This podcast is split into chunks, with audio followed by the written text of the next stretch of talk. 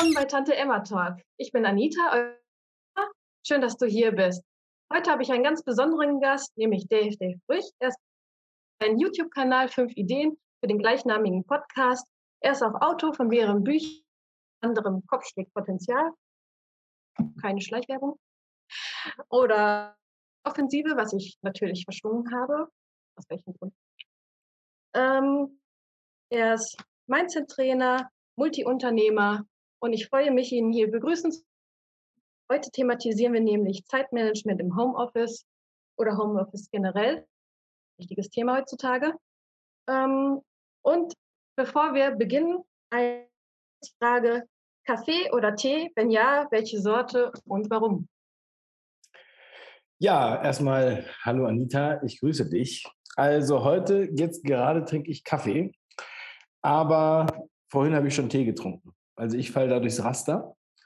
Und welche Sorte? Also ich, ähm, also ich trinke am liebsten ähm, Kaffee schwarz oder mhm. halt Espresso. Äh, Espresso trinke ich auch manchmal mit ein bisschen Zucker, ganz wenig. Selten Milchkaffee oder, oder Cappuccino, das vertrage ich nicht so gut. Und Tee trinke ich am liebsten schwarzen Tee, ab und zu mal grün. Ab und zu mal grün. Aber und ich habe auch Kaffee? Bohnen, also ich habe jetzt eine, ich habe eine Kaffeemühle und male mir dann frische Bohnen, die ich hier oh, vom Bauern hole. Das hätte ich auch ähm, gerne. Aber ich habe nur eine manuelle Mühle bis jetzt. Ich habe keine elektrische, deswegen ist immer sehr viel Aufwand. Also brauchst du Manpower. Ja, aber dann weiß man den, Chat, den Kaffee noch mehr zu schätzen. Das stimmt. Manchmal muss man durch manche Dinge durch, um die Dinge besser zu schätzen. Und welcher Kaffee oder Tee symbolisiert eher deinen Charakter? Also ich würde sagen, ähm, schon ein schwarzer Kaffee würde meinen Charakter vielleicht ganz gut beschreiben. Äh, pragmatisch, ähm, etwas, etwas bitter, ja, ein Genuss, der auf, auf äh, der aber auch gerne die Bitterkeit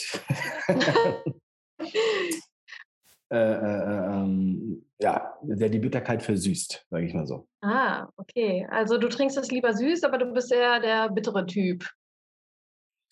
Ja, also was mich an Kaffee so, was ich am Kaffee mag, ist ja eigentlich, dass es es, es ähm, ist ja jetzt, es schmeckt ja eigentlich nicht, wie man jetzt sozusagen sagt, ein Saft schmeckt oder so, ja, wo man, das ist halt eine andere Art von Geschmack.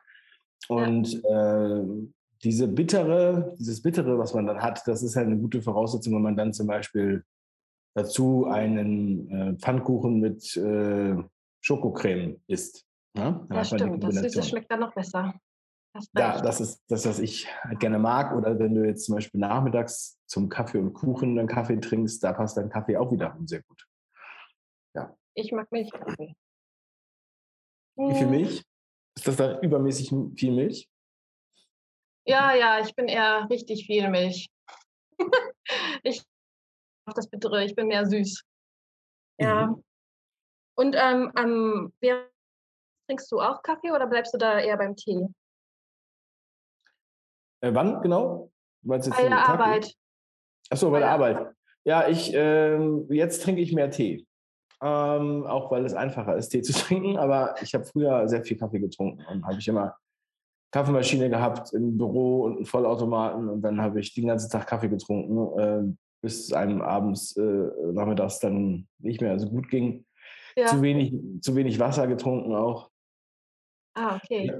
Irgendwann kam mal ein, ähm, da habe ich jemanden kennengelernt, der hat, der war, hat sich so mit, mit chinesischer Medizin, traditioneller chinesischer Medizin beschäftigt. Der hat zu mir gesagt, ich soll mal zwei Wochen lang äh, auf Kaffee verzichten und dafür immer grünen Tee trinken. Und ah, okay. das war auch sehr gut, ja. Hat mir sehr gut gefallen. Und äh, ja, also ich trinke jetzt, seitdem ich in Tansania bin, halt sehr viel Tee. Ähm, ja, und das. Welchen das Tee gibt es da? Schwarzen also, Tee. Hm, ja. Grünen Tee, die bauen die ja hier selber an. Ähm. Ach, das ist schön. Ja, dann hast du jetzt gar nicht eigentlich. Also ich trinke also keinen Früchtetee oder sowas anderes. Also ja. Schon die stärkeren Tees. ja, ähm, Arbeit, wie gestaltest du aktuell deinen Arbeitsplatz? Also mit hältst du dich fit und trinkst regelmäßig? Ähm, wie kommt dein Arbeitsplatz? Also ähm, das, wie ich jetzt meinen Arbeitsplatz gestalte oder wie ich jetzt genug trinke? Oder wie du deinen Arbeitsplatz gestaltest? Ja, ähm, also ich brauche nicht so viel. Ich brauche einen Laptop und äh, einen Tisch im Grunde genommen. Und äh, ja, so arbeite ich dann. Das so arbeitest du? Wie bitte? So arbeitest du dann in, äh, in einem eigenen Raum wahrscheinlich, ne? Also ja, ja. Menschen heutzutage haben ja überall ihre Homeoffice-Plätze eingerichtet oder manche im Wohnzimmer, manche im Flur, manche weichen in die Garage aus und ganz kreativ. Ähm, aber da eher einen eigenen Raum. Du bist einer der Glücklichen mit einem eigenen Raum. Ja, ich habe einen eigenen Raum. Äh, ich habe auch andere Möglichkeiten, wo ich mal hingehen kann. Manchmal gehe ich auch in den Garten. Ähm, aber ich habe auch früher, äh, habe ich im Wohnzimmer sozusagen mein Büro gehabt, tagsüber, als Ach. ich angefangen habe mit Homeoffice. Und, ähm, und dann äh, später, gut, da war es eigentlich immer noch ein Wohnzimmer, da hatten wir aber ein sehr, sehr großes Wohnzimmer. Das war tagsüber eigentlich hauptsächlich äh, Büro. Und ähm, ja, das, äh, ich habe jetzt nicht so ein klassisches Wohnzimmer, von daher, das war eigentlich immer ein Büro und Wohnzimmer in einem, so ein bisschen. Ich habe jetzt einen eigenen Raum, damit ich hier auch äh, ein wenig meine Ruhe habe, äh, wenn ich sie brauche, weil meine Kinder hier äh, auch äh, den ganzen Tag rumrennen und so weiter. Ja. Und äh, ja, das ist dann schon besser, dann kann man besser arbeiten, sonst wird man immer gestört. Wie war das denn im Wohnzimmer? Also konntest du das dann so dass du das mit den Kindern gut vereinbaren konntest oder sind sie dann immer dazwischen gelaufen? Ich stelle es mir heute echt schwierig vor, das im Wohnzimmer gut ähm, zu machen, ohne dass da klassischen Videos, ne, wo äh, jetzt viele im Homeoffice waren letztes Jahr, wo die Katze da durch äh, gerade der kleine Junge mit äh, Lego da ankommt oder jemand durch das äh, durch den Bildschirm läuft. Ja, ja, also ähm, ich mache das ja schon, ich habe das schon drei Jahre gemacht, also drei Jahre im Wohnzimmer. Äh, in einer, also das war nicht so ein besonders großes Wohnzimmer, äh, mein erstes Homeoffice sozusagen. Und da haben wir so eine Ampel gebastelt, die ich an die Tür gehängt habe. Und wenn die Ampel auf Rot stand, dann wussten meine Kinder, dass sie nicht rein dürfen. Dass es ganz wichtig ist, dass sie nicht rein können. Ne? Das ist sehr äh, spannend. Problem ist natürlich nur, wenn man vergisst, die Uhr umzudrehen. Ne? Und ähm, also es gab jetzt selten Fälle, wo ich da irgendwie gestört wurde. Vor dem Lockdown waren ja die Kinder sowieso vormittags im Kindergarten. Ja? Äh, danach war das ja dann vorbei, dann waren die immer da.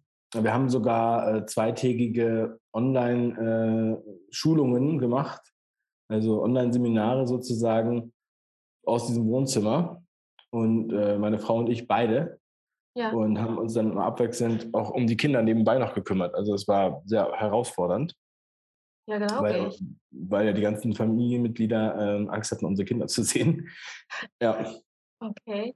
Und wie habt ihr äh, das dann strukturiert? Einfach spontan geguckt, wer hat jetzt Zeit, wer ähm, macht jetzt die Kinder oder ja, also spontan? Also, nee, äh, nicht so spontan. Ähm, also jetzt bei diesem Seminartag war das halt so, dass wir die Blöcke schon so sortiert hatten, dass halt ähm, möglichst meine Frau sich möglichst lange um die Kinder kümmern konnte und die, wir die möglichst lang, äh, wenig, wenig lange allein lassen müssen. Ne? So, ja. dann, die Kinder können ja dann auch eine Stunde, können die ja ohne Probleme spielen, aber mehr als, zwei, äh, mehr als eine Stunde, da muss man halt immer mal gucken, was die da machen. Ne? Oder ja. dann streiten die sich und dann weinen die oder dann haben die Hunger oder so, diese ganzen Sachen. Ähm, die, die man dann äh, berücksichtigen muss. Also es war schon sehr aufregend, aber es hat den Verlauf des Seminars überhaupt nicht äh, getrübt. Das ist da bei denen gar nicht aufgefallen. Äh, also haben wir okay. das ganz schön, ganz professionell ähm, hinbekommen. Und sonst ist es halt so, wenn ich jetzt, ähm, ich habe ja Termine, die ich mir sozusagen lege, beziehungsweise die gelegt werden, die sind natürlich zu den Zeiten, wo es halt am besten passt. Und ähm, So, und dann später hatten wir halt natürlich auch äh, mehr Platz. Dann war es nicht so, dass die Kinder jetzt irgendwie überhaupt die Gefahr gelaufen sind, ins Wohnzimmer zu laufen. Ähm, ja, also das ist natürlich eine große Herausforderung, weshalb ja auch viele Leute irgendwie Angst haben, wenn die Schulen zu sind, weil sie dann sich um ihre ja, Kinder kümmern auf jeden müssen. Fall. Ja. und ähm, ja, und, und äh, das ist, aber eigentlich ist das das kleinste Problem, weil das eigentlich ist das Wichtigste, glaube ich, wenn man sich da so organisiert, ähm, dass man halt seinen Tag irgendwie durchtaktet, beziehungsweise feste Termine hat, an denen man auch fokussiert mhm. arbeitet. Weil zu Hause, das geht vielen so, die damit anfangen, werden die ganz viel abgelenkt. Ne? Dann, ah, ja. ich muss Blumen gießen und ja, jetzt muss ich noch das aus dem Keller holen. Und manchmal genau. ist es ja auch so, da ist man ja dankbar für jede Ablenkung, ja, weil man gerade irgendwas Unangenehmes arbeiten muss. Und ähm, Prokrastination lässt grüßen. Dann, ja. Geht, ja, dann geht man halt öfter noch einen Kaffee holen und so weiter und dann isst man noch was. Ja. Also, und das ist ja alles, das ist ja keine Arbeitszeit. Also auch Mittagessen Nein. kochen oder sowas, das kann man zwar machen, wenn man im Homeoffice ist, aber das ist dann keine Arbeitszeit. Und dann sollte man halt, man muss halt selber die Disziplin aufbringen, dass man dann halt auch was schafft. Und ähm, da habe ich auch ganz viele verschiedene Dinge durchgemacht. Also ich habe am Anfang habe ich das so gemacht, ähm, ich bin immer um 5 Uhr aufgestanden morgens. Ah, also krass. Also 5 AM Club. Das war, als ja, mein erster ja. Sohn noch klein war. Und dann, ähm, dann habe ich morgens, zum Beispiel habe ich dann gelesen äh, hm. ausführlich und dann habe ich angefangen zu arbeiten und war dann eigentlich so, also bis um sieben, halb acht oder so, wenn meine Frau und der Sohn aufgewacht sind, dann war ich schon, hatte ich schon so viel erledigt, dass ich halt so top motiviert war. Äh, und dann das Wichtigste hatte ich dann eigentlich schon erledigt. Ne? Oder ja. ich bin dann also zum Beispiel schon mal joggen gegangen, morgens um fünf joggen in der Stadt. Das war auch richtig geil. Ähm, Noch schlafen so quasi, ne? Ja. Und, und dann ist man auch wirklich, ähm, also gerade wenn man diesen, diesen größten Berg morgens dann schon weg hat oder die unangenehmste Arbeit, ja, die man sonst mal vor sich herschiebt. Und danach hat man den Kopf einfach frei und kann dann kreativer arbeiten oder kann äh, ja, äh, sich den Projekten widmen, die man dann halt hat. Ne? Ja. Und dann sind ja auch erst alle im Büro, ja, dass man irgendwie mal anrufen muss oder dass E-Mails kommen und so weiter. Da hat man dann halt Ruhe bis dahin. Ja, weil morgens bis um acht oder so kommt ja dann normalerweise nichts. Wie hast du es geschafft, so früh morgens aufzustehen? Also ich finde das Jetzt vor allen Dingen, ich habe einen sieben Monate alten Sohn. Ich bin zwar morgens wach, aber ich bin so geredet, dass es mir echt schwer fällt, hochzukommen und Sachen zu erledigen. Ähm, es kommt auch auf das Alter des Kindes an, oder? Wie man das dann strukturiert. Ja, also ich würde jetzt keiner Frau äh, oder keiner Mutter empfehlen, die gerade ein sieben Monate altes Kind hat, äh, morgens um fünf aufzustehen und zu arbeiten, ähm, weil da ist es wichtiger, dass man halt die Energie für das Kind hat und das kann man, das ist ja teilweise so, dass man dann auch oft wach wird in der Nacht und so. Ähm, da muss das, wenn das Kind jetzt etwas älter ist und besser, also schon durchschläft oder so, ne, dann ist das halt alles nicht mehr so schlimm. Das, das kommt ja dann irgendwann. Ne? Aber ähm, ansonsten ist es halt so mit dem Aufstehen. Also es ist nicht so, dass ich jetzt irgendwie dafür bekannt war, dass ich jetzt ein Frühaufsteher bin. Aber ich habe meinen Arbeitsrhythmus verlagert. Und zwar war ich immer sehr spät noch äh, aktiv. Ähm, und dann aber abends, da habe ich dann, also teilweise auch bis nachts noch gearbeitet an Projekten für Kunden. Und ähm, das hat mir dann irgendwann nicht mehr so gut gefallen, weil ich dann unkonzentriert wurde und weil ich halt ähm, ja. Ja, aber ich war nicht mehr, ich war nicht mehr so frisch. Wenn ich das morgens mache, gerade auch ähm, anstrengende, unangenehme Arbeit, dann gibt es eine ganz andere Motivation in den Tag hinein. Ne? Ja, ja, das verstehe ich. Und, ähm, ja. Jeder neue Tag ähm, bringt halt was Neues, ne? Ähm, also man ist ähm, offener und äh, der Tag am Ende des Tages ist schon verbraucht. Man hat ja schon so viel so viel Energie verloren ja, diese Energie kann man, glaube ich, nicht mehr nachholen, die, die man hat. Das ähm, sehe ich auch so. Auch wenn du morgens wach bist, ne? Ähm, also wenn du den Sonnenaufgang mitbekommst, das ist wirklich ähm, also ein ganz anderes, ganz anderer Start in den Tag. Ja? ja. Ähm, natürlich muss man dann früher ins Bett gehen. Du gehst dann zwangsläufig früher ins Bett, wenn du das machst. Ja. Ähm, also es gibt ja auch dieses Buch 5 AM Club. Ähm, ah, das kenne ich noch gar nicht. Das habe ich, das hatte ich erst später gelesen, aber ähm, ich habe sozusagen von dieser Idee vorher schon gehört und dann habe ich das, äh, habe ich das gemacht. Also ich habe ja ganz viele solche Bücher gelesen. Im 5 AM Club ist das ganz klar durchdeklariert, äh, deklariert, dass man, was man da macht. Ne? Aber ähm, das habe ich halt ein bisschen, ein bisschen äh, anders gemacht, so wie ich das halt mhm. gerade mochte. Aber ähm, ja, es hat mir auf jeden Fall sehr gut getan. Ich habe auch zeitlang ähm, zum Beispiel immer kalt geduscht. Das war für mich so eine persönliche Challenge. oh mein Gott. Ich glaube, ja. ich aufschreien. ja, aber es äh, bringt äh, ja einen ähm, Rhythmus ähm, der kurbelt den Rhythmus. Hat sich deine Organisation denn verändert mit dem Alter der Kinder? Ja, also das ist definitiv so. Wenn man, wenn man Kinder hat, dann muss man eigentlich alle halbe Jahre oder so oder jede Jahr, alle Jahre, also alle halbe Jahre eigentlich mindestens seinen Workflow ein bisschen anpassen. Ne? weil dann werden die Kinder früher wach. Äh, die schlafen dann zwar durch, aber sind dann früher wach. Dann brauchen die morgens, ähm, das ist halt der Support natürlich ein anderer. Ja? Dann musst du halt äh, richtig Frühstück machen, Frühstück wegräumen. Dann musst du zusehen, dass die halt sich auch anziehen und zum Kindergarten kommen zum Beispiel ne? oder zur Schule. Und ähm, dann ist es so, dass ich dann irgendwann, da war das dann für mich dann mit dem ähm, Frühaufstehen so dann nicht mehr so einfach möglich. Und dann habe ich das halt etwas anders gelegt, ja, aber auch nicht mehr so spät wie früher. Also habe auch selbst auch Aufgaben mehr verteilt. Also ich habe mich dann, äh, das war auch ganz entscheidend. Also ich habe mich früher als ich hatte zwar schon zwei Mitarbeiter, aber ähm, trotzdem habe ich immer das Gefühl gehabt, ich muss alles machen. Ja, also bevor ja. ich im Homeoffice war, war ich den ganzen Tag im Büro. Da bin ich dann ähm, ähm, morgens ins Büro gefahren. Das war bei mir um die Ecke, also kann man mit dem Fahrrad hinfahren. Und dann war ich im Prinzip den ganzen Tag da, so neun oder zehn Stunden und habe immer gedacht, ich kann hier nicht weg. Hm. Ähm, und das war total, uneff total, uneffektiv. Äh, außerdem ja, habe ich natürlich dann auch zu Hause gefehlt und so weiter. Und das ähm, wollte jetzt auch nicht den ganzen Tag weg sein, ja. Dann ja. habe ich überlegt, okay, ich muss es jetzt irgendwie ändern. Ja? Und dann bin ich halt den harten Weg gegangen, weil ich bin dann umgezogen von Köln nach Mannheim. Mein Büro war aber in Köln. Und ähm, da war ich gezwungen, diesen Workflow zu etablieren. Das war also 2017 mhm. schon. Und da habe ich das dann äh, rigoros gemacht, obwohl ich am Anfang ehrlicherweise noch ganz schön oft oder einmal die Woche äh, nach Köln gefahren bin, mit dem Auto oder mit dem Zug dann. Ja. Äh, und dann halt einen Tag im Büro war oder sowas und dann halt auch dann äh, oder eine Nacht übernachtet habe auch in Köln. Ähm, ja. Dann habe ich da so eine Airbnb-Wohnung, wo ich immer war. Ach so, ja, eine Wohnung angemietet oder wie die Japaner in so eine Box. nee, das, das war. Verdachtet.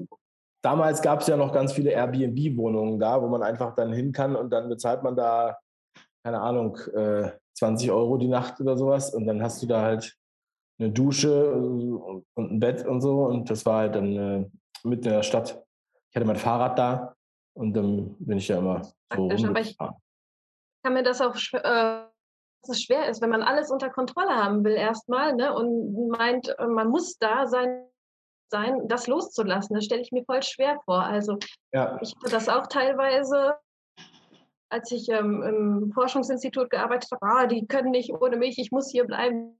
Aber nein, es funktioniert auch ohne dich. Aber ich habe gemerkt, es fällt mir voll schwer loszulassen oder zu lassen, auch in der Klinik damals.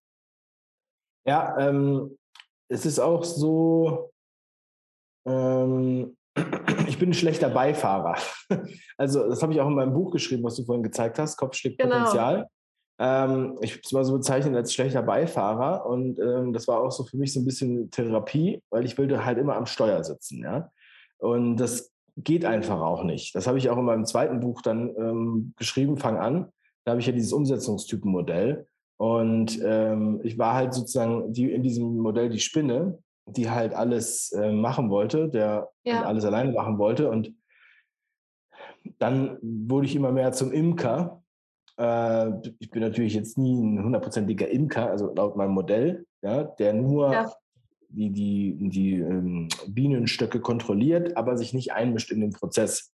Ah ja. ja das macht Für die Zuhörer, Imker. was ist nochmal der Imker? Ich glaube, nicht alle kennen dieses Modell. Also da würde ich jedem erstmal empfehlen, auf umsetzungstypen.de zu gehen. Äh, da kann man sich das nämlich auch angucken. Und äh, also der Imker, der kann halt 150 Bienenstöcke haben. Und ähm, wenn man in den Bienenstock hineinschaut, dann wirkt es wie Chaos, ja?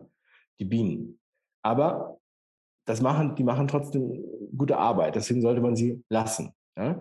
Also ähm, und der, der Imker, der muss nur aufpassen, dass halt alle ja, Gefahren oder Barrieren weggeräumt sind und damit die Bienen in Ruhe arbeiten können. Und das ist im Grunde genommen auch die ähm, Aufgabe eines Unternehmers, dass man halt mehr in die Ebene kommt, ähm, dann wirklich am Unternehmen zu arbeiten und nicht im Unternehmen.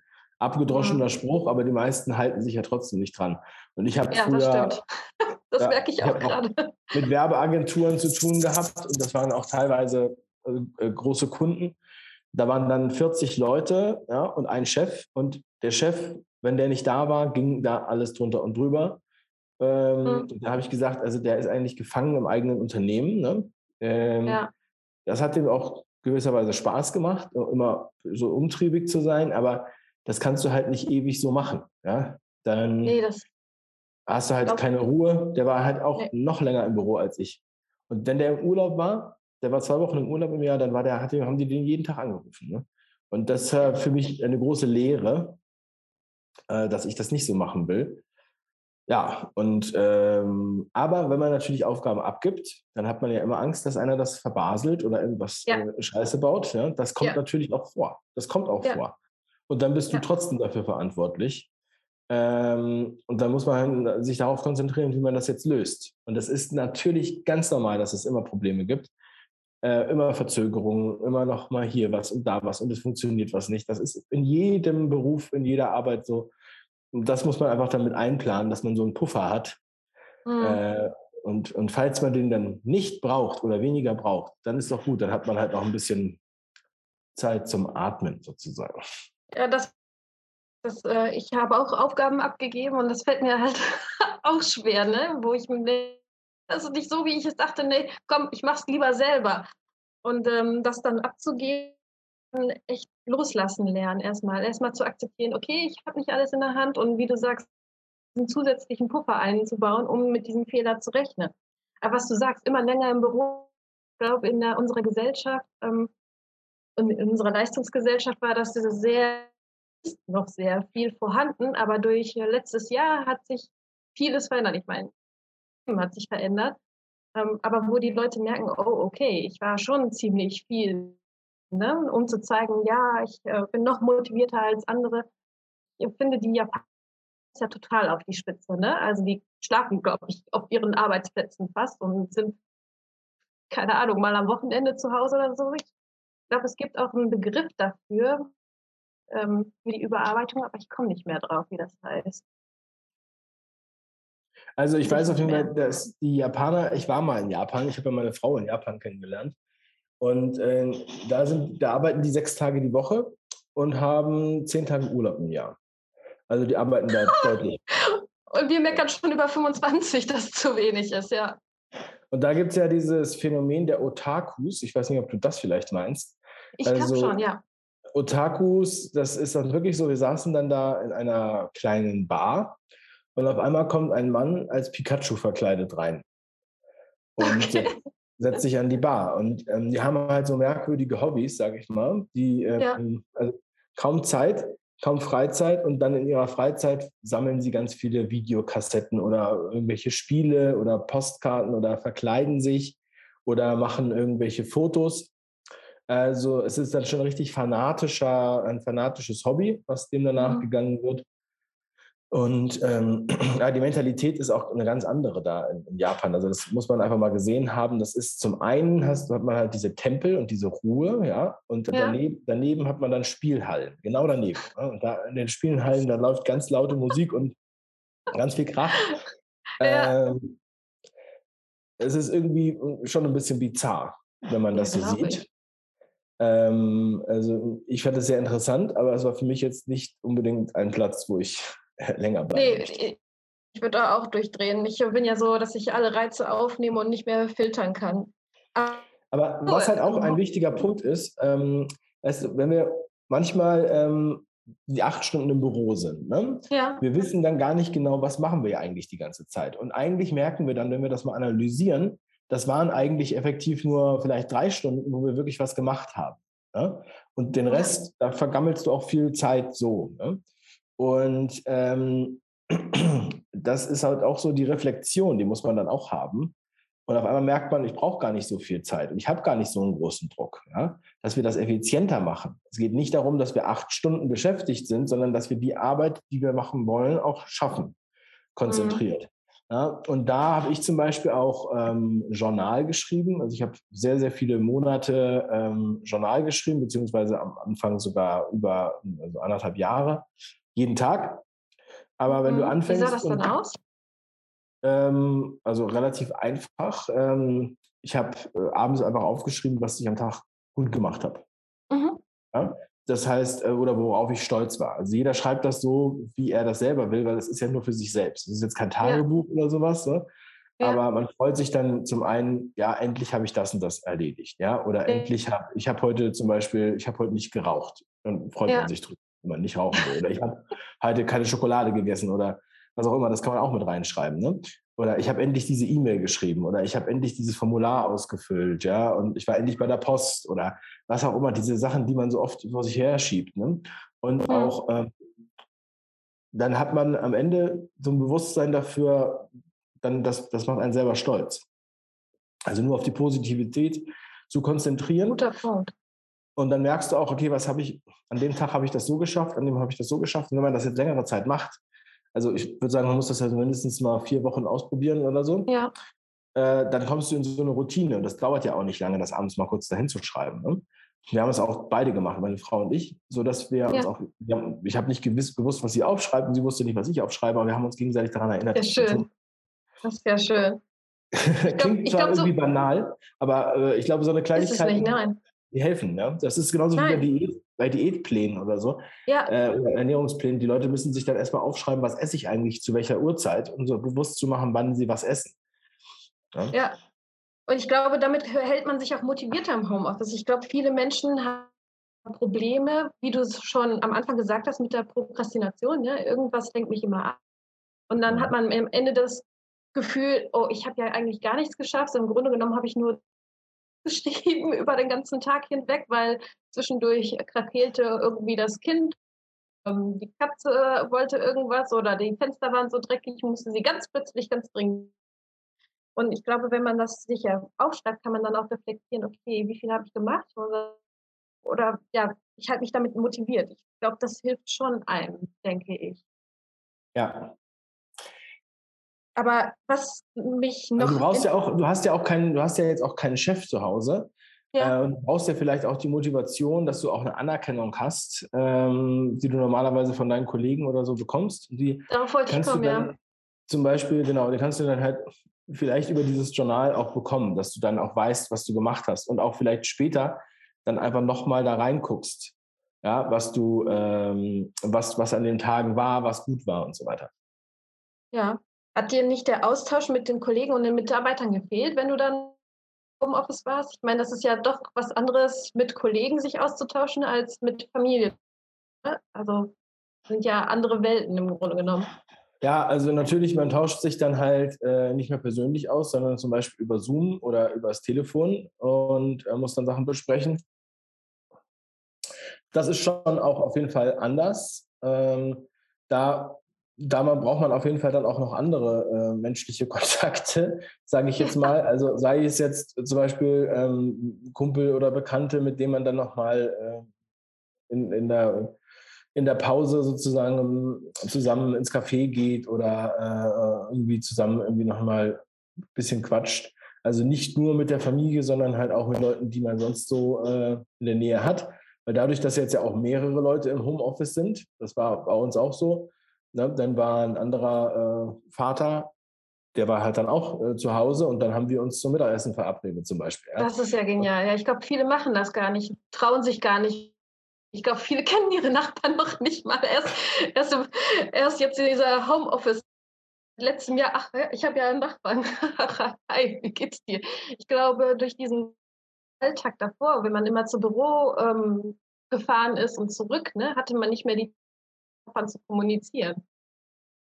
Also ja, und, ja. und ähm, also das ist ja auch schön, wenn du jetzt im Homeoffice bist, ja, und du dir das einteilen kannst, dann kannst du ja auch jetzt zum Beispiel verschiedene Restaurants zum Mittag anfahren, ja, wenn du dir das richtig einblockierst. Also ich habe ja in Mannheim gelebt und da war dann, äh, konnte ich zum Thailänder gehen oder ich bin zum, weiß ich, Italiener gegangen, ja, oder was auch immer für ein Restaurant und habe mich mhm. dann damit äh, mit, mit äh, Freunden oder Kollegen oder beziehungsweise Leuten getroffen, also nicht Kollegen, aber halt äh, Leute, die halt auch äh, äh, Zeit hatten.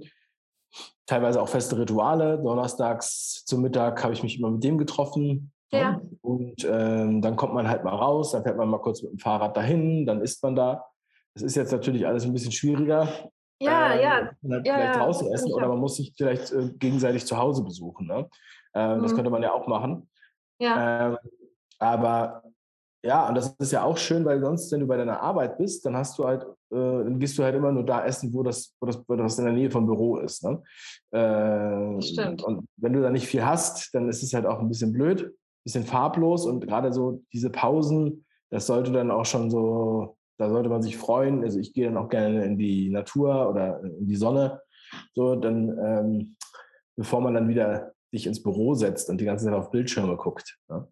Ja, also, das habe ich auch gemerkt. Wenn man ganz guckt, irgendwie, das, ich habe das Gefühl, man blinzelt weniger, ganz ehrlich, wenn man auf den Bildschirm guckt. Boah, meine Augen sind so trocken und ich muss mal raus. Ähm, ja, ja, kann sein. Ich äh, finde es aber auch schwierig, so feste Rituale, wie du sagst, zu etablieren. Ne?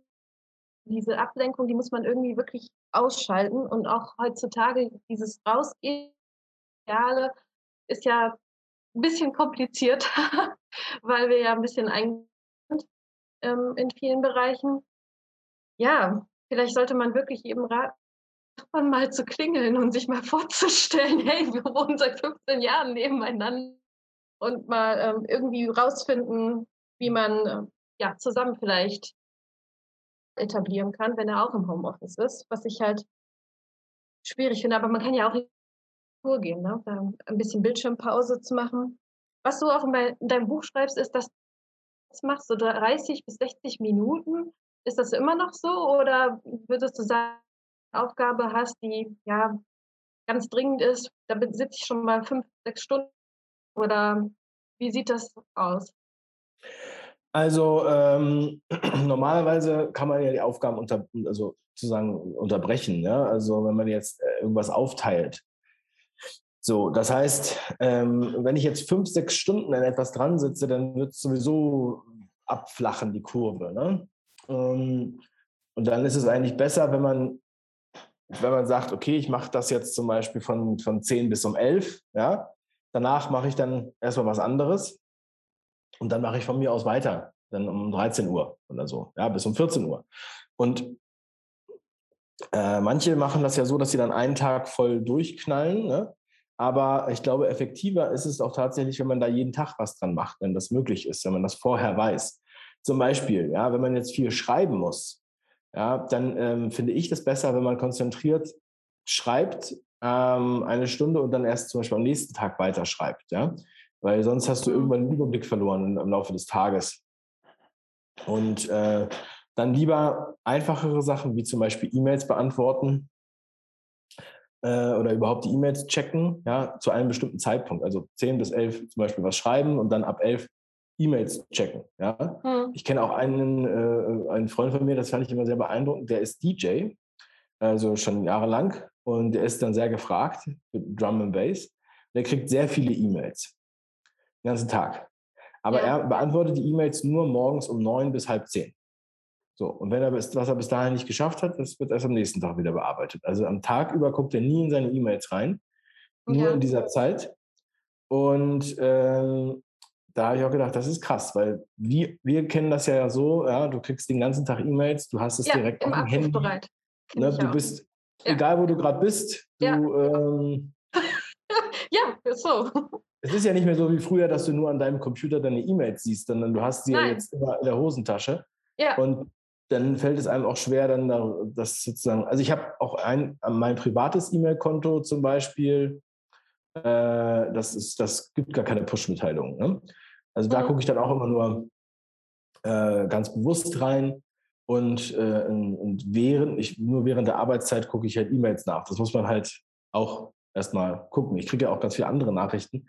Aber ähm, ja, es ist halt, es beansprucht auch sehr viel äh, Arbeit und Konzentration, also oder beziehungsweise Aufmerksamkeit, äh, ja, das ja. alles äh, zu, zu beantworten. Oder man kann natürlich auch E-Mails weiterleiten an, wenn man jetzt äh, Mitarbeiter hat oder Assistenten hat oder es gibt ja auch viele unwichtigere Sachen, wo man sich jetzt nicht unbedingt direkt drum kümmern muss, wo sich vielleicht jemand anders drum kümmern kann. Aber ich finde es ja. schwierig, wie du sagst, äh, sich davon abzugrenzen. Man ist immer also man war schon äh, vor dieser ganzen Krise immer abrufbereit, aber wenn man zu Hause ist, hat man das Gefühl, man ständig abrufbereit sein, denke ich. Auch ähm, viele, ne, die vorher im Büro gearbeitet haben, dann quasi dem Chef Rapport berichten, äh, ja, Rapport geben wollen und ähm, sich davon abzugrenzen, nee, der äh, Chef kann auch mal fünf Minuten warten. Ne?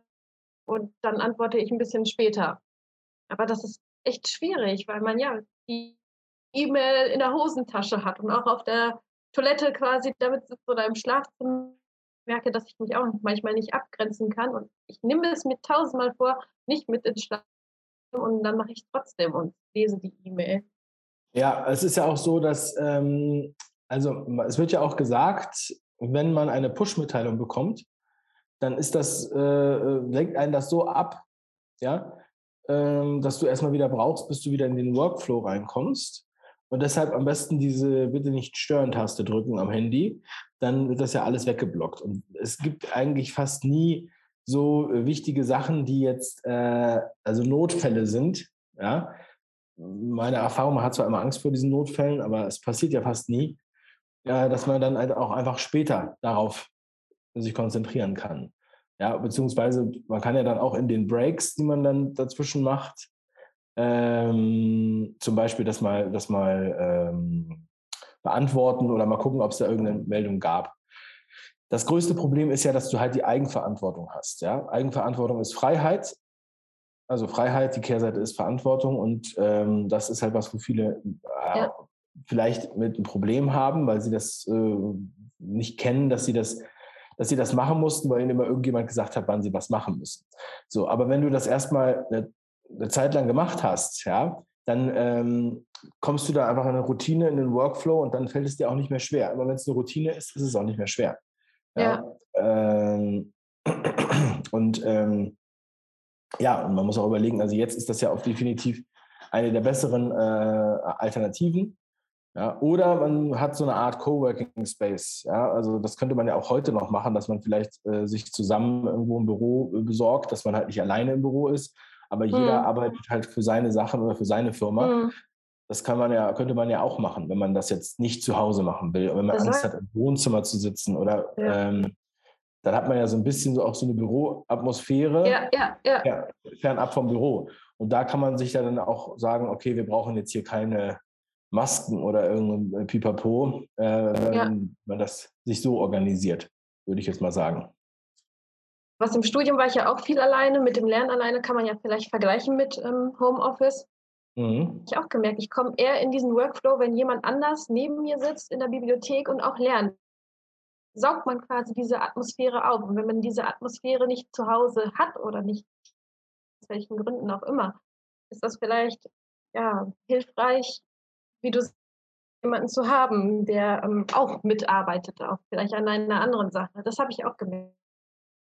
Ähm, ja. Viel also produktiver auch, war ich dann. Also in der, in, in, der, in, der, in der Uni war es bei mir auch so. Ich konnte zum Beispiel halt auch nur richtig gut lernen, wenn ich jetzt äh, eine Lerngruppe hatte. Ja, also es fiel mir halt sehr viel schwerer, alleine zu lernen. Ähm, aber trotzdem ist das ein bisschen andere Atmosphäre jetzt bei der Arbeit, weil da muss ich mich nicht mit so vielen Sachen beschäftigen, die ich zum auf die ich gar keinen Bock habe. Ja? Die Integralrechnung oder sowas. Ich musste halt in der Uni, da musste ich wirklich eine Lerngruppe haben und äh, äh damit ich mich da durcharbeite, weil, es, mhm. mir, weil es ja überhaupt gar keinen Spaß gemacht hat. Ne? Das ist so. Ja. Deswegen ist es nicht so einfach vergleichbar. Ja, ist nicht vergleichbar. Ähm, aber ich glaube, nicht alle Menschen, die im Homeoffice sind, haben eine intrinsische Motivation, zu beantworten, sondern wollen einfach nur Geld haben. Ist ja auch ja.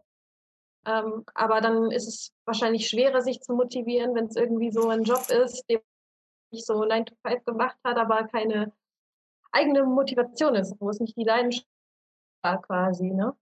Das ist ja auch das alte Problem, also das, das Problem sozusagen der eigenen Reflexion und des, der, der, der richtigen Arbeit, das war ja auch schon früher äh, immer Thema bei vielen, die, wenn die dann zum Beispiel nur zur Arbeit gegangen sind, weil sie gesagt haben, ich brauche hier das Geld, ja, und man quält sich dann da so hin. Ne? Das kann man vielleicht mal eine Zeit lang machen, aber wenn man das dann lange macht, ja, oder teilweise jahrzehntelang, das ist, da muss man eigentlich auf die Bremse treten. Ja? Da muss man äh, meiner Meinung nach gucken, okay, bin ich jetzt hier noch auf der richtigen äh, Position? Will ich das jetzt hier wirklich die ganze Zeit machen? Oder was ist eigentlich mein Ziel, mein Traum? Mhm. Ähm, und wie komme ich dahin?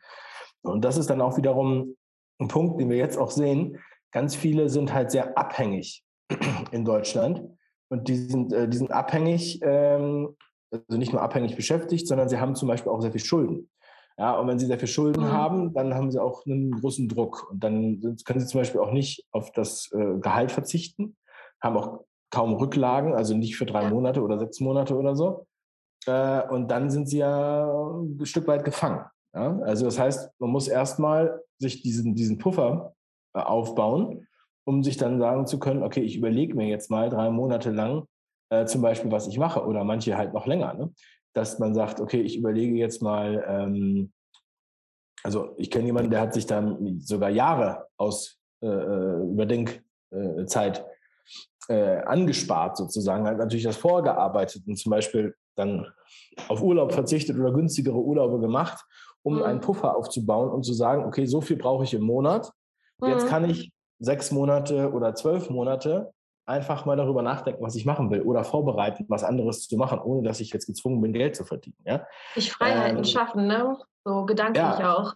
Ja. Auch, ähm, auch, wenn, auch selbst wenn du jetzt vom Angestelltenverhältnis in ein anderes wechseln willst, die Zeit, sich was in Ruhe anzugucken und, zu, und zu entscheiden, ist das jetzt gut oder schlecht, das muss man, das kann man ja auch nur machen, wenn man keinen Druck hat. Und wenn ich ja. jetzt ich weiß, oh scheiße, jetzt kommt gleich die nächste Rate, ich muss mindestens so und so viel bezahlen an die Bank oder so, ähm, dann, kann, dann muss ich quasi jeden Job nehmen, den ich kann. Ja, und ja. Ähm, ne, das ist halt so die, das gehört auch mit dazu, zu der Freiheit. Ja?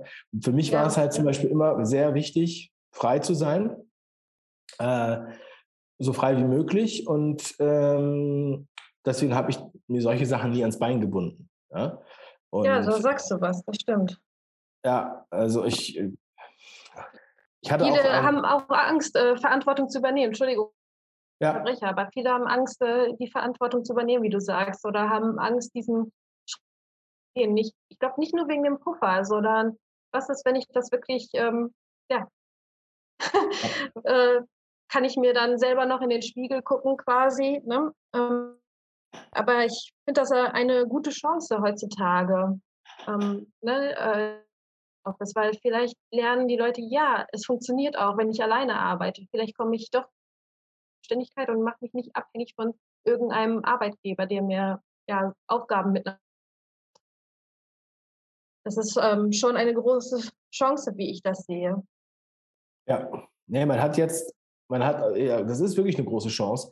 Es ist auch eine tolle Sache. Ähm, dadurch, dass halt die Kunden jetzt mittlerweile auch daran gewöhnt sind, dass man, äh, dass man zum Beispiel fern, also Calls macht, ne, dass man halt äh, äh, also nicht immer vor Ort sein muss. Ne, das ist eigentlich ein, auch ein sehr großer Vorteil, weil man halt nicht äh, die ganze Zeit diese Reisen hat. Ja, nicht nur die Reisekosten, sondern auch die Reisezeit.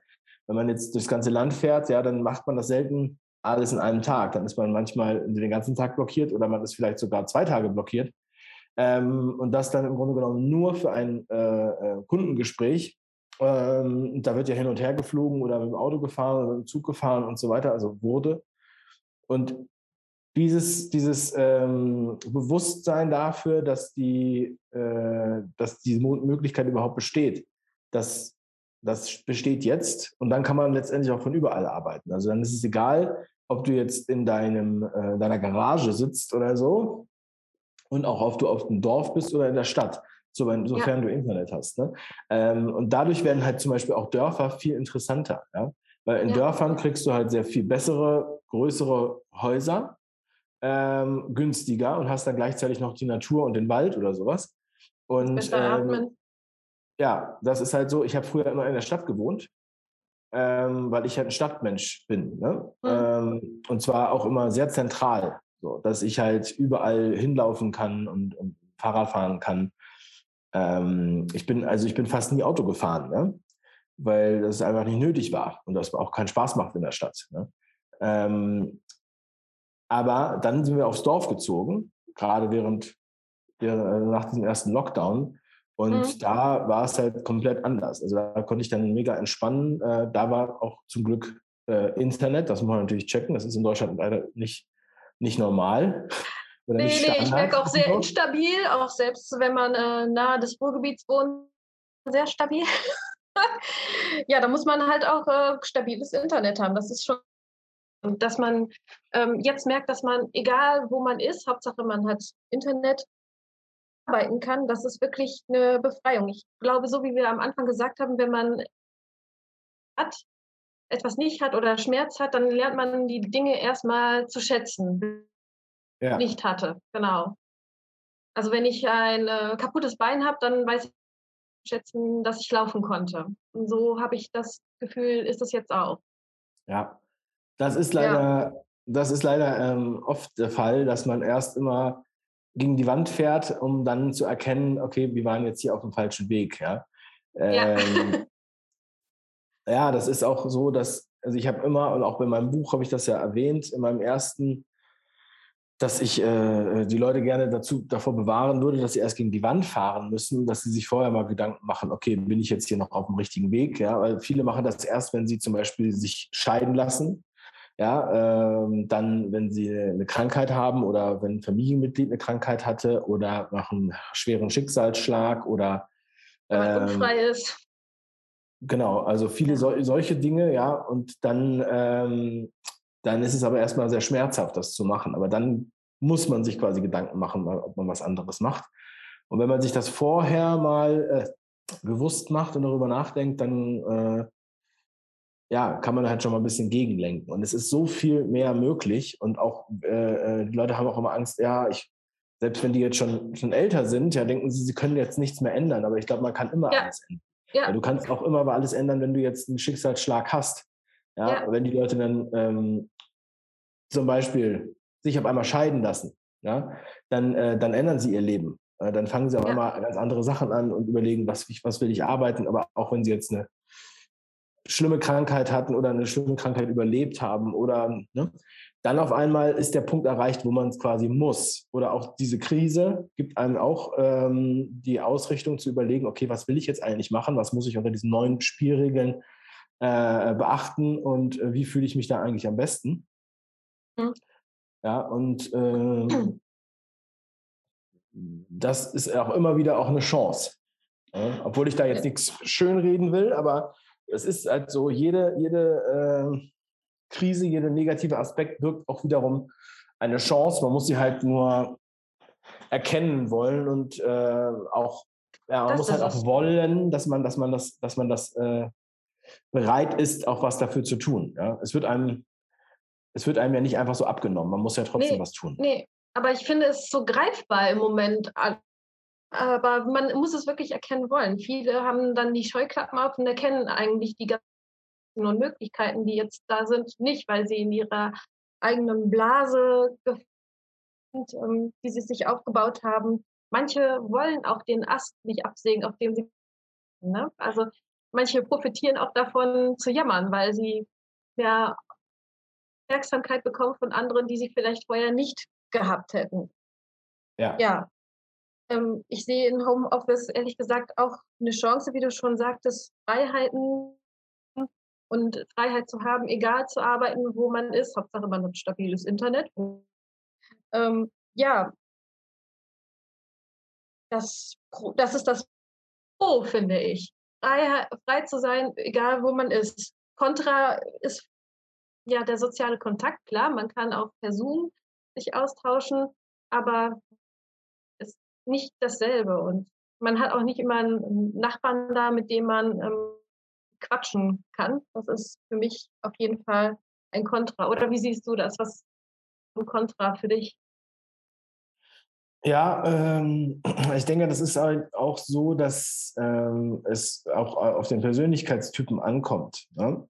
Ähm, dass man dass man dann wirklich äh, auch sich alleine fühlt oder isoliert fühlt. Und wenn man dann wirklich keinen in der Nähe hat, dann kann das auch schon sehr viele, äh, kann das auch natürlich unter, also nicht unter Druck setzen, aber halt irgendwie äh, ja so ein bisschen äh, einsam und vielleicht auch depressiv machen. Ne?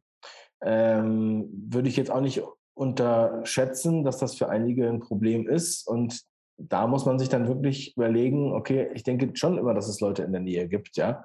Vielleicht kann man sich da irgendwo in irgendwelchen Gruppen oder Foren oder so ähm,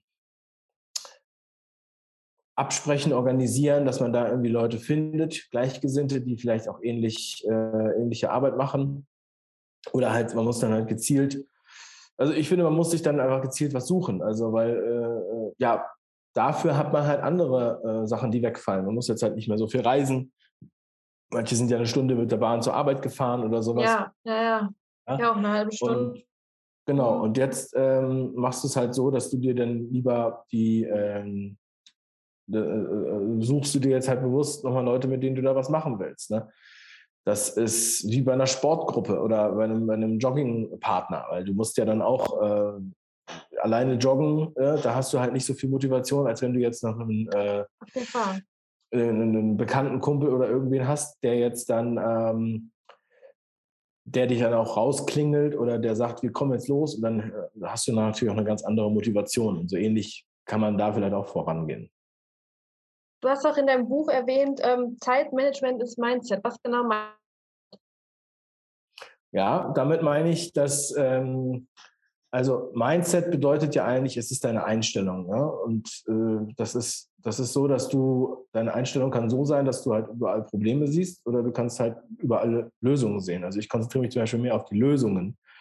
Und ähm, es ist immer genug Zeit da, aber immer nur für die Sachen, wo du willst, dass da Zeit ist. Ja, das heißt, ähm, wenn, äh, also sagen wir mal so, Leute haben zum Beispiel für ihre ähm, Familie keine Zeit und so weiter oder sagen, sie haben keine Zeit für Hobbys, ne? aber haben zum Beispiel eine Affäre ja, und dafür spielt es überhaupt gar keine Rolle. Da fahren ja. die durchs ganze Land, haben auf ja. einmal, äh, können die Termine auf einmal verschieben und so weiter. Das heißt, ja, das ist jetzt vielleicht ein krasses Beispiel, aber so ist es bei einigen. Ne? Die finden dann auf einmal Mittel und Wege, das zu tun. Ne? Mhm. Und ähm, das heißt, das ist halt die, die Motivation. Warum machst du das? Ja, und dann wollen die halt zum Beispiel, dafür haben sie dann Zeit. Oder wenn du dein eigenes Hobby hast, was, wo du Leidenschaft für hast, dann wirst du immer Zeit finden, das zu machen. Ähm, wirst dann lieber alles andere äh, an den Rand schieben. Ne? Ja. Und ähm, das ist halt auch, also es ist, es ist, äh, es ist Mindset, weil wir haben ja alle 24 Stunden. Ne? ich habe ja nicht mehr Zeit als irgendwann anders und ich habe auch zwei nicht? Kinder und äh, ja, wer weiß. äh, aber es wirkt dann halt so, als hätte ich mehr Zeit, ja. Ja. Und ähm, ich mache trotzdem Mittag, Mittagsschlaf. Ich mache Mittagsschlaf. Ich bin ein großer Mittagsschlaf-Fan. Ich glaube, das ist, ähm, wenn man das machen kann, wenn man das irgendwie hinkriegt, und das kann man zum Beispiel im Homeoffice ja machen, dass man sich dann zumindest eine halbe Stunde äh, da mal einplant, wo man keine Termine hat ja. und sich dann hinlegt. Ja, das ist auch der wahre Luxus, weil das kannst du im Büro ja normalerweise überhaupt nicht machen. Ist ja was so ganz gut an, aber es gibt ja zum Beispiel Büros wie bei Google, glaube ich, oder so, wo man so äh, sich äh, für Nickerchen hinlegen kann. Aber ich finde das auch wichtig zu erwähnen, eine halbe Stunde, also da ist man echt gerädert. Also ich finde jetzt nicht, dass man das mehr eine halbe Stunde ziehen sollte, jetzt den Schlaf. Man, da merke ich immer, wenn das über eine halbe Stunde ist, gar nicht mehr raus ja. aus dem Bett. Ja, äh, schaffst du diese Balance zwischen Arbeit, Familie, Freizeit, Ehe, Tiere? Also wir haben schon geredet, man muss konsequent einen Zeitplan haben und ähm, sagen, ja, jetzt ist ähm, und wirklich sich Slots machen. Und manche schaffen das nicht. Also irgendwie diese Balance zu schaffen, finde ich echt schwierig. Wenn man das nicht schafft, ist ein Zeitmanagement hinzubekommen oder irgendwelche Regeln zu haben. Man sich auch schnell in seine Arbeit verlieren. Wenn man nicht begeistert ist, klar, dann denkt man sich, ähm, wenn man begeistert ist, äh, ist wieder die Kehrseite, dann ist man weniger in der Arbeit und vergisst alles um sich herum im Workflow und ja, mhm. ich da so. Ja, also äh, ich sag mal so, ich finde, man muss sich halt immer ein bisschen begeistern. Ja? Oder es ist so ähnlich wie mit Kindern, wenn man denen jetzt irgendwas anbietet, ja, zum Spielen oder dann muss man denen manchmal so eine kleine Geschichte dazu erzählen, warum man das macht oder warum sie das machen, ja. Oder ähm, dann geht bei denen gleich so die Fantasie an und dann haben sie mehr Bock, das zu machen und dann sind sie auch top motiviert. Das heißt, es ist halt so eine Form von Motivation oder eine Form von Marketing auch, ja, äh, sich selbst äh, äh, daran zu erfreuen. Ja? Und das geht aber auch wiederum Hand in Hand mit dem Journal zum Beispiel. Ne? Und äh, ja, und auch vielleicht so eine, also diese, diese, die, einfach Pläne, also Block, Zeit, Zeitblöcke in deinem Kalender eintragen, ja. Und äh, ich bin kein Freund davon, jetzt ewige Listen zu schreiben, weil manche Leute die vertrödeln ganz viel Zeit mit Listen schreiben und machen es dann aber nicht. Ähm, deswegen, ich trage es dann einfach direkt in den Kalender ein, was ich machen muss. Bam, ja. Und ähm, natürlich ist man irgendwann auch, hat man auch irgendwie gerade mal keinen Bock, das zu machen, aber dann ähm, ja, kann man sich, kann man sich zum Beispiel daran erinnern, warum, dass man, dass man sich freut, dass man das jetzt machen kann und dass man jetzt äh, freier ist, das zu tun, dass man dann die Leidenschaft wieder erweckt oder man muss ja mit einem Kollegen telefonieren und dann sagen, Mensch, äh, mir ist das hier gerade zu langweilig und so weiter. Oder irgendwie sowas, dass man sich da mal ein bisschen, ein bisschen ablenkt, äh, bevor es dann, bevor man dann weiterlegt. Ja? Aber ja. wenn, du bei der, wenn du im Büro sitzt, ja, und nicht im Homeoffice, dann ist es ja auch so, dass du vielleicht auf irgendwas keinen Bock hast. Ja? Und dann gehst du halt öfter in die Küche, holst den Kaffee oder gehst rauchen oder gehst auf die Toilette oder quatscht mit deinen Leuten. Ja, mein Kaffee ist jetzt leider gerade alle. Oh, schade. Es tut mir leid. Ich schick dir mal welchen rüber. ja, ähm, genau. Ähm, dann ist man halt auch mehr abgelenkt, geht irgendwo mal Kaffee holen. Und äh, ich finde auch, wenn man im Workflow ist, ich auch weniger. Ich finde, man sollte sich auch regelmäßig dazu motivieren, zu bewegen, weil ich hab, merke, wenn ich mich bewege, dann bin ich wieder motivierter zu arbeiten, weil wenn ich nur sitze, dann werde ich irgendwann und müde. Machst du das mit den Joggen immer noch vor der Arbeit, oder? Ähm, nein, aktuell nicht. Ähm, ich habe jetzt eine Zeit lang so eine Art Yoga gemacht. Ähm, also das fand ich jetzt auch mal ganz interessant. Das habe ich früher auch noch nie gemacht. Aber da macht man ja dann so relativ leicht aussehende Gymnastik, die aber dann ganz schön äh, auf, auf, verschiedene, auf verschiedene Sachen dann äh, einzahlt. Und ähm, ja, das, das kann man halt auch sehr gut alleine machen. Ne? Und ähm, wenn man dann so eine Anleitung hat oder da mal ein bisschen was gehört hat, dann, ähm, dann macht das halt auch Spaß, ein bisschen Musik dazu hören. Und äh, ja, also wenn man jetzt einen Garten hat, ist das natürlich am schönsten, das auf der Wiese zu machen oder so. Das stimmt. Ja, und, ja. und äh, dann geht das halt auch weiter, ne? Ja. Und, äh, Manchmal ist es äh, schwierig, äh, ohne Garten in die Bewegung zu kommen, wo man denkt, ich denn hin? Aber ja, ja, finde, das es ist, gibt immer irgendwie eine Möglichkeit. Das kenne ich auch, ja, weil das ist ja auch, ähm, die meisten Leute haben ja keinen Garten. Ja? ja? Das muss man auch mal so sehen. Also gerade auch, war ja auch Thema während des Lockdowns, dass mhm. dann Leute sagen, ja, mir ist mir egal, wenn alles zu ist, äh, dann gehe ich halt in den Garten. Da habe ich immer gesagt, ja, aber es hat ja nicht jeder einen Garten. Ja? Nee. Äh, Garten. Also, ja, genau. Und, ähm, und was machen die? Die können dann nicht im Park gehen, die haben vielleicht noch nicht mal einen Balkon oder die haben einen Balkon, aber das, auf dem Balkon ist man ja jetzt auch meistens nicht stundenlang und dann kann man da nicht unbedingt Sport machen bei einigen Nein. Balkons. Ne? Hat ja nicht jeder eine Dachterrasse. Das heißt, ähm, diese äh, Ausbruch in die Natur an den Strand zu gehen, an den Fluss, in den Park oder in den Wald äh, oder ähnliches, an den See. das ist, glaube ich, auch extrem wichtig, dass man das, dass man das auch macht, ja. Und ähm, also deswegen auch diese Dorfansage, also lieber irgendwie aufs Dorf gehen, ja, als äh, ja, irgendwo in der Wohnung, weil könnte ja auch wieder etwas, etwas äh, reglementierter werden. Ja? Und da hat ja, man natürlich auch im Dorf auch. oder im Wald hat man auf jeden Fall mehr Möglichkeiten, ja. ähm, noch irgendwie dem auszuweichen ja, und in die Fall. Parallelwelt zu entkommen. Ja, ja. Bisschen Entspannung im Wald, anstatt ja, nicht zu wissen, in der Stadt, wo gehe ich hin. Ja, es ist alles zu. Stört mich ja nicht, wenn man einen Garten hat, aber wenn man keinen Garten hat, geht man vielleicht auf den Balkon und macht Kniebeugen. Ähm, ja. ja, aber man muss schauen. Ja, mit dem Homeoffice finde ich auf jeden spannend, dass das so eine neue Chance ist für viele. Für viele ist das eine Herausforderung zu strukturieren, zu gucken, wie mache ich das, ähm, dass ich das auch nicht äh, aus den Augen verliere, dass ich nicht und mich total ein, einigle. Und ähm, mhm. ja, mit den Kindern, mit den äh, Regeln, man sich eine rote Ampel macht, das finde ich eine sehr gute Idee. Vielleicht bei kleinen Kindern ist es schwieriger als bei die das vielleicht verstehen. Ähm, da muss man halt gucken. Ähm, da wir jetzt in einem. Aber das, das, das, verstehen die eigentlich ab, ab drei Jahren, verstehen die das auf jeden Fall, würde ich sagen. Okay, das ist gut. Ja, und ansonsten muss man gucken, wie man halt organisiert. Ich meine, es ist äh, nicht so einfach geworden mit Betreuung, aber einen Partner hat, dann guckt man, dass man sich abwechselt. Alleinerziehende, ja, ein bisschen aufgeschmissen, habe ich das Gefühl. Hätte ich jetzt keine Idee, wie die das organisieren, wie gesagt. Ja, das ist echt schwierig. Also ähm, da muss man dann muss man dann jemanden haben oder vielleicht ein Familienmitglied ähm, ja, oder man braucht vielleicht dann auch eine, äh, eine, Kinderbetreuung, die dann halt mal ein bisschen, bisschen da ist, ja, so ein, zwei Stunden oder sowas.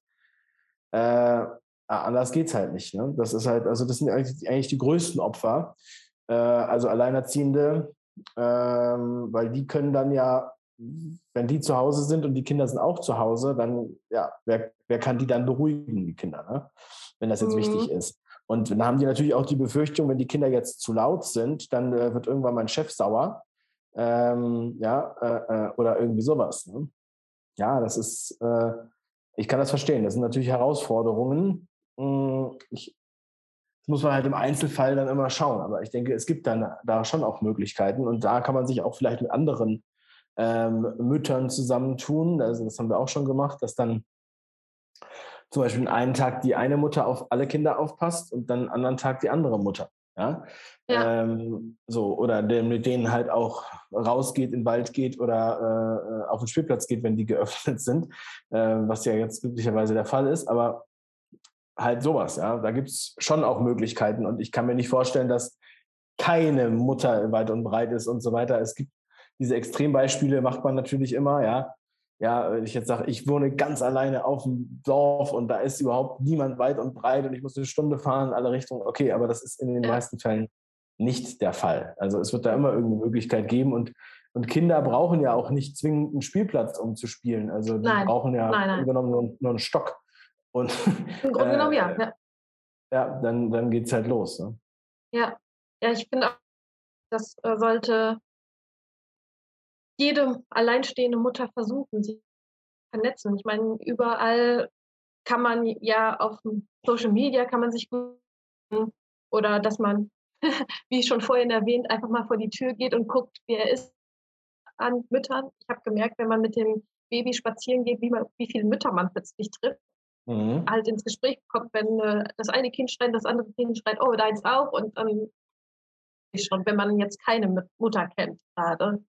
Und ähm, ja, das sollte Motivation sein, ein bisschen rauszukommen. Ja, dann lernt man auf jeden Fall auch schnell Mütter kennen und Väter. Ja. Ähm, oh. Und dann ja, muss man halt dann auch, das ist ja auch nicht nur gut für die Arbeit oder so oder zum Mittagessen gehen, sondern das ist ja auch schön, dann sieht die Entwicklung zu sehen. Wenn das Kind dann größer wird und das andere ja. Kind wird auch größer und so weiter, dann ja. spielen die, haben schon Spielgefährten. Also es ist ja der natürliche Lauf der Dinge. Ja, ja nicht so ein also es ist natürlich Vergleich, sondern äh, halt einfach so Vergleich, oh, wie, wie, wie, wie wachsen die und nicht so mein Kind, das mein Kind. Ja, es ist man also auch, auch, in Deutschland hat man ja auch so das, das Problem, was man hat, ist, dass halt die Leute sehr viel isolierter schon die ganze Zeit waren. Ne? Wie du es gesagt ja. hast, die kriegen gar nicht ihren Nachbarn, auch teilweise äh, sogar auf dem Dorf oder in Neubausiedlungen oder irgend sowas. Kennt der eine nicht den anderen, ja, oder ähm, ja, das ist halt, das ist halt krass, weil dieser Community-Gedanke ist halt weg. Die Leute reden halt viel weniger miteinander. Und das ist jetzt teilweise noch viel schlimmer geworden. Mhm. Aber äh, ich glaube, das ist auch in der Stadt noch schlimmer. Also in der Stadt, wenn du in einem Mehrfamilienhaus wohnst, dann ähm, ja, spricht man vielleicht mit dem direkten Nachbarn oder mit denen, die halt irgendwie per Terre wohnen oder sowas, aber nicht mit allen, die halt oben weiter drüber wohnen oder so. Ja, die dann siehst du gar nicht mehr. Müll runterbringen. Genau. Und, aus den Augen, aus dem ähm, Sinn, ja. Ja. Und, also Leute, und, äh, von da. Tante Emma Laden gehen oder zu einem Kiosk, da kommt man auch sehr gut mit Leuten ins Gespräch. Genau. Ja, definitiv. Also ähm, es liegt halt hauptsächlich tatsächlich in der Hand äh, jedes Einzelnen und man muss sich halt klar darüber werden, dass man selbst auch äh, seine, was in der Hand hat. Und man kann jetzt nicht, man sollte nicht jedem die, die Schuld geben und äh, oder jemand anders die Schuld geben. Und es ist halt auch an der Zeit, dass man dann wirklich mal ähm, diese Community wieder aufbaut, ja, und Netzwerk schafft ja. Offline. Ähm, ja. Und es gibt meiner Erfahrung nach überall Leute, mit denen man sich da austauschen kann und die sich auch austauschen wollen. Und wenn es da noch keine Gruppe gibt, dann muss man halt den, den ersten Stein werfen sozusagen äh, oder den ersten Schritt machen und dann halt so die anderen Leute verbinden. Ja? Äh, man sollte auch nicht unterschätzen, dass offline einfach eine ganz andere Qualität hat als online. Ne? Da gibt so viel Zwischenmenschliches, so von wegen kinetische Energie zwischen dir und mir, online gar nicht ersetzen kann, meiner Meinung nach. Ne? Ja. Es, äh, es ist so viel zwischen den Zeilen, sage ich mal. Ne? 70 Prozent Sprache geht über den Körper. Klar, man sieht hier über Videochat schon einiges, aber es geht auch halt vieles verloren, was man sonst persönlich auch haben würde. Ja. Ja, so langsam kommen wir zum Feierabend. Ähm, meiner letzten Frage komme, meine Abschlussfrage. Was würdest du den Leuten, die im Office arbeiten, gerne mitgeben? Ähm, was würde ich denen gerne mitgeben? Also, ähm, macht euch äh, äh, so schön wie möglich, ja, ähm, aber vergesst nicht die Disziplin. Ähm, und ihr werdet, ihr habt die Möglichkeit, da äh, reich beschenkt zu werden. Und ihr seid dann auch flexibel. Ja, weg, ihr könnt, ihr könnt ähm, den Ort wechseln, ihr könnt ähm, einem, in einer anderen Stadt, in einem anderen Land arbeiten oder ihr könnt vielleicht auch im Garten arbeiten. Also ähm, ich sehe eigentlich mehr Vorteile als, als Nachteile und ähm, macht euch das bewusst und genießt die Zeit. Ja? Denn das Arbeiten gehört zum Leben und das Arbeiten ist aber nicht das Leben. Ja? Also das ist, glaube ich, jetzt die Chance, eine, einen neuen äh, äh, Lifestyle oder äh, Work-Life-Balance zu etablieren. Äh, nutzt diese Chance bitte. Genau, nutzt diese Chance. Ja, und du bist ja in mein Tante Emma Laden. Was dein Warenkorb denn jetzt reinkommen? Äh, also was ich jetzt in Tante Emma Laden kaufen würde. Mhm. Also natürlich die, äh, die wichtigsten den wichtigsten Kleinkram, den man so äh, untereinander, den man, den man so braucht. Als erstes würde ich sagen Popcorn. Also Popcorn-Körner. Dann kann man sich immer frisches Popcorn machen. Das ist auch sehr motivierend. Ähm, mag ich am liebsten salzig übrigens. Dann vielleicht noch, äh, ja, dass man halt äh, Kaffee und Tee auf jeden Fall da hat. Sehr wichtig. Ähm, vielleicht Knabbersachen, äh, äh, Kekse, auf jeden Fall so das Erste, woran ich da denke, vom Tante Emma Laden. Mm, ja, das würde ich auf jeden Fall, äh, das sind so mein, das ist so mein Warenkorb, wenn ich in Tante Emma Laden gehe. Ne? Das sind so die wichtigsten Sachen. Und dann vielleicht noch irgendwie ein Saft oder ein Getränk, was man sonst nicht so oft trinkt, irgendeine äh, Limo Das ist auch, glaube ich, typisch Tante Emma Laden oder vielleicht noch so eine kleine Süßigkeitentüte, wo man dann. Natürlich, Süßigkeiten, die darf man nicht was, vergessen. Selber was zusammenstellt. Einmal gemischte Tüte für ein Euro, bitte. Genau, so in der Art. Genau, aber es ist echt der Wahnsinn. Gerade bei Popcorn dachte ich ja, äh, ich kenne sie, die das salzig mögen. Viele mögen das, ähm, hier diese süße Popcorn, die man immer im Kino bekommen hat. Ich habe gefragt, warum süß? Ich kenne die halt ähm, aus Ungarn immer nur salzig und äh, mhm. verstehe die Leute nicht, die das nur süß mögen. Ja, Wahnsinn. Geschmäcker sind verschieden, ja. Das ist verschieden. Ich bedanke mich für das Gespräch. Ich hoffe, dass Impulse für Homeoffice-Leute rübergekommen. Falls es noch weitere Fragen gibt, könnt ihr mich unter tante-emmatalk.gmx.de kontaktieren. Und ja.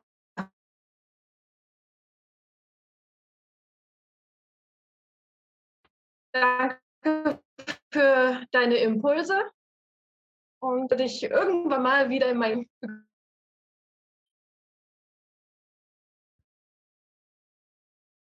Oh, es hing. das ja, ich konnte dich jetzt nicht mehr verstehen, aber ich kann mir vorstellen, was du gesagt hast und äh, sehr schön bei dir gewesen zu sein. Ja, Internet ist Neuland, weißt du, deswegen ist die Internet in Deutschland ein bisschen nicht stabil, weil das totales Neuland ist. Müssen wir schauen. Ja. Ciao, ich wünsche dir alles Gute und hoffentlich bis bald. Bis bald. Danke dir, Anita. Tschüss. Jo, tschüss.